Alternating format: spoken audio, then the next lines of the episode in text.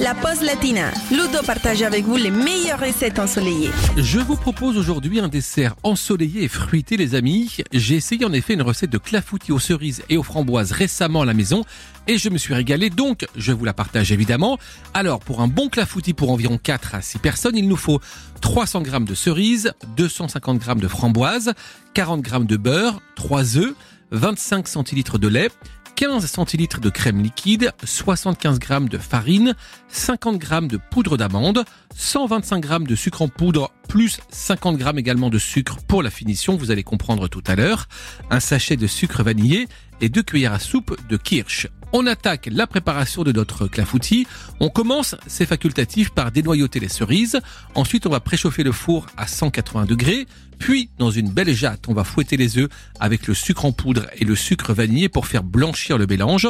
On ajoute la poudre d'amande et la farine. Maintenant, on fait tiédir le lait dans une petite casserole, on ajoute le beurre pour le faire fondre. Troisième étape, on va verser le lait, la crème liquide et le kirsch dans la jatte en mélangeant encore soigneusement. On verse également le tout dans un plat à gratin ou alors dans plusieurs petits ramequins individuels, c'est vous qui voyez. On va répartir les cerises et les framboises et on va enfourner pour 40 minutes de cuisson. Ensuite, on laisse refroidir. Juste avant d'emporter notre petit clafoutis en pique-nique, on saupoudre avec le sucre restant comme je vous le disais et on va également brûler le dessus soit au grill dans le four ou alors avec un chalumeau mais soyez prudent quand même.